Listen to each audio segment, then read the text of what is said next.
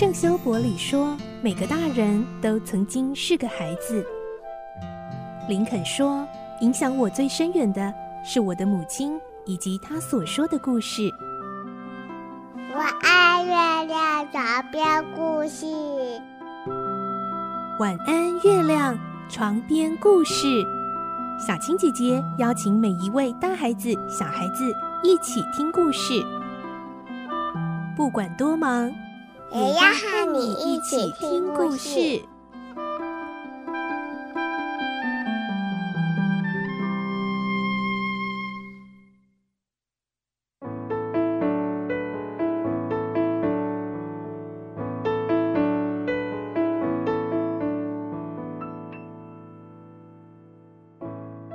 晚安，欢迎你和我们一起听故事。我是小青姐姐，我们继续来听奇岩城的故事。今天是第二十集，我们会听到一吉道在城堡主人巴勒美的引导下，一起进入了这个城堡里面。他们能够顺利找到一吉道的父亲，解救出来吗？来听今天的故事。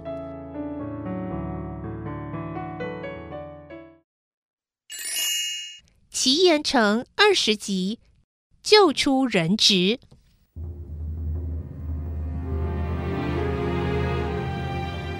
一吉道和巴乐美两个人在黑暗的走廊上摸索前进，不敢弄出一点声响，因此没有办法晓得对方走到什么地方，只好凭着隐约的气息来判断。他们要留心脚下，别绊到东西，还要留意随时可能会冒出什么样的强敌。说不定走廊上还设有陷阱，两个人越想越害怕，简直不敢迈开脚步了。两人的心脏跳动得很厉害。突然，一吉道的肩头被抓了一下，他先是吓出一身冷汗，接着耳边感觉出巴乐美的气息，小声说：“有光啊！”一吉道一直留意脚下，没有注意到前方。的确，远处有微弱的光线。注意一看，那是放在走廊尽头楼梯下的一盏小油灯。灯火被花盆里的洋竹叶遮住，只看到一小团朦胧的白光。两个人压低身子，挨着墙边前进，一会儿便吃惊地停了下来。油灯旁有一名持枪的男子站岗，他们被发现了吗？不，没被看到。也许站岗的人只是警觉性很高的端枪，向这边注视着。两个人连呼吸都放慢，只清晰地听到彼此心脏扑通扑通的跳动声。一片黢黑中，什么也看不到。站岗的人慢慢地放下了枪，不过他的脸还是朝向这边。两人动也不敢动。沉寂的时间特别难挨，一分钟、两分钟，这样子要等多久啊？从楼梯上的窗子上透进来了白色的月光，白光渐次移动，月亮越下沉，月光也就越斜斜地射进走廊了。发现了这个变化，一吉道更紧张了。再过几分钟，月光如果照到他俩身上，一切就都完了。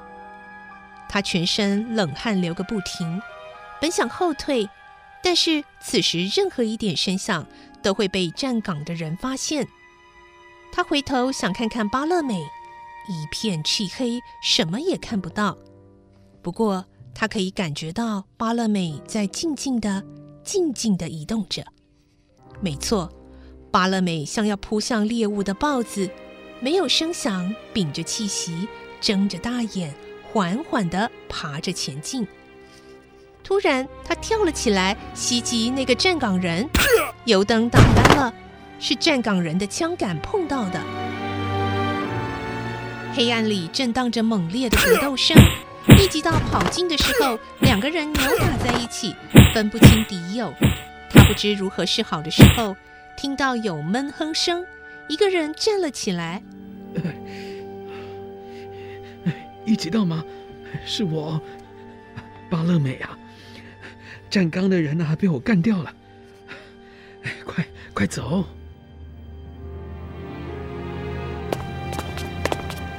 两人上了两段楼梯后，巴乐美说：“左边啊，呃，左边第四个房间就是大套房了。”他们用足尖着地，步步谨慎，摸到第四个房间，门是锁着的。两个人用螺丝起子卸掉锁上的螺丝钉，费了三十分钟，好不容易才把门弄开。爸爸会在这里面吗？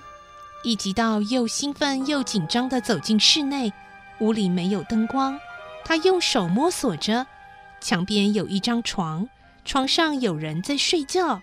他取出手电筒，看到床上的人，他轻声叫唤：“爸爸，爸爸，不要出声，我是来救你的，快准备，这位是这座城堡的主人，快，我们快走。”一急到的父亲看到儿子，激动的坐起来，给他一个拥抱，并且迅速的起身，套上外衣。刚要步出房门，父亲低声的对他说：“堡里还关着其他人呢。啊，是谁呢？葛尼玛还是福尔摩斯先生？是女人，一个年轻的女人，一定是丽梦小姐。名字我不知道。每天她在规定时间被带出去散步。”从这里看得很清楚，还可以看到她被关的房间。有一次，她还向我招手。那她的房间在这条走廊的右边。啊，那一定就是夫人室了。哎，如果是那一间房间门户不紧，想弄开并不难。哎，走吧，走吧。正如巴勒美所说的，那个房门很快就被弄开了。父亲进去带出一位少女，正是丽梦。她一定很累，神情显得憔悴。三个人把她围在中间，轻轻走下楼梯。站岗的人还倒在原处。巴勒美看了一眼，说：“这家伙不久就会醒来。”没死吗？太好了。我不敢太用力啊。一直到让父亲和丽梦安全的脱险之后，就带他们到自己投宿的旅馆，详细问了堡内和亚森罗平的情形。父亲说：“罗平每隔三四天才来堡里一次，每次都是晚上开车来，一早就离去。每次来都会与我和丽梦见面。不管怎样，他可以说是很有礼貌的绅士呢。”父亲说完，丽梦也附和说：“真的，他是位高尚的绅士。”不巧的是，现在罗平好像不在堡里呀。是吗？不过有他的手下在，抓到那家伙也是斩获。一级到立即通知爱古存镇的警察局，警方召集所有警察人员，将古堡团团包围。经过周密的搜查，却连个人影也没找到。附近的农夫比手画脚地说：“大约一个小时前，古堡正门打开，有辆汽车开走了。”担任指挥的检察官非常惋惜：“哦，又叫他逃脱了。”一直到费了九牛二虎的力量，才找到罗平的藏身地点，结果又是扑了个空。他到底逃到何处去呢？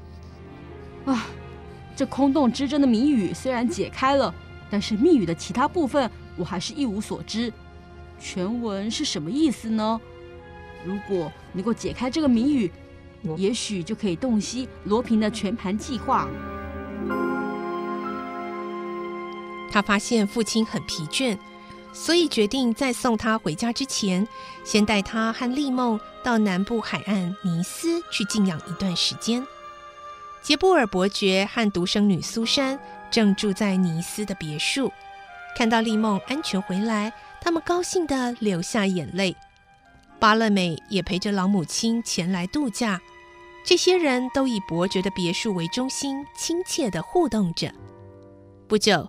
巴乐美和丽梦之间滋生了爱苗，丽梦深受巴乐美英勇行为感动，两个人终于决定结婚，丽梦就此成了巴乐美夫人。之后的某一天，发生了一件意想不到的事：行踪不明的探长葛尼玛和侦探福尔摩斯手脚被绑，狼狈不堪的被丢弃在。巴黎警局门前，天刚要破晓的时候，才被清道夫发现。两个人都昏迷了一星期，经过多方治疗才恢复意识。福尔摩斯身为闻名的大侦探，对于遭到这样的戏弄，深深感到耻辱，因此不愿透露事情的始末。最后由葛尼玛说出这段经历。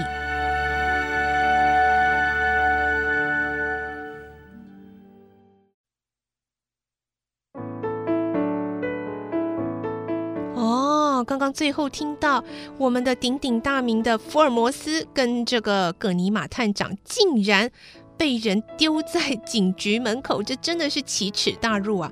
而究竟是发生了什么事呢？下个礼拜奇岩城的故事我们再继续来听喽。明天还有绘本时间，敬请继续锁定收听。我是小青姐姐，祝你有个好梦，晚安，拜拜。小朋友要睡觉了，晚安。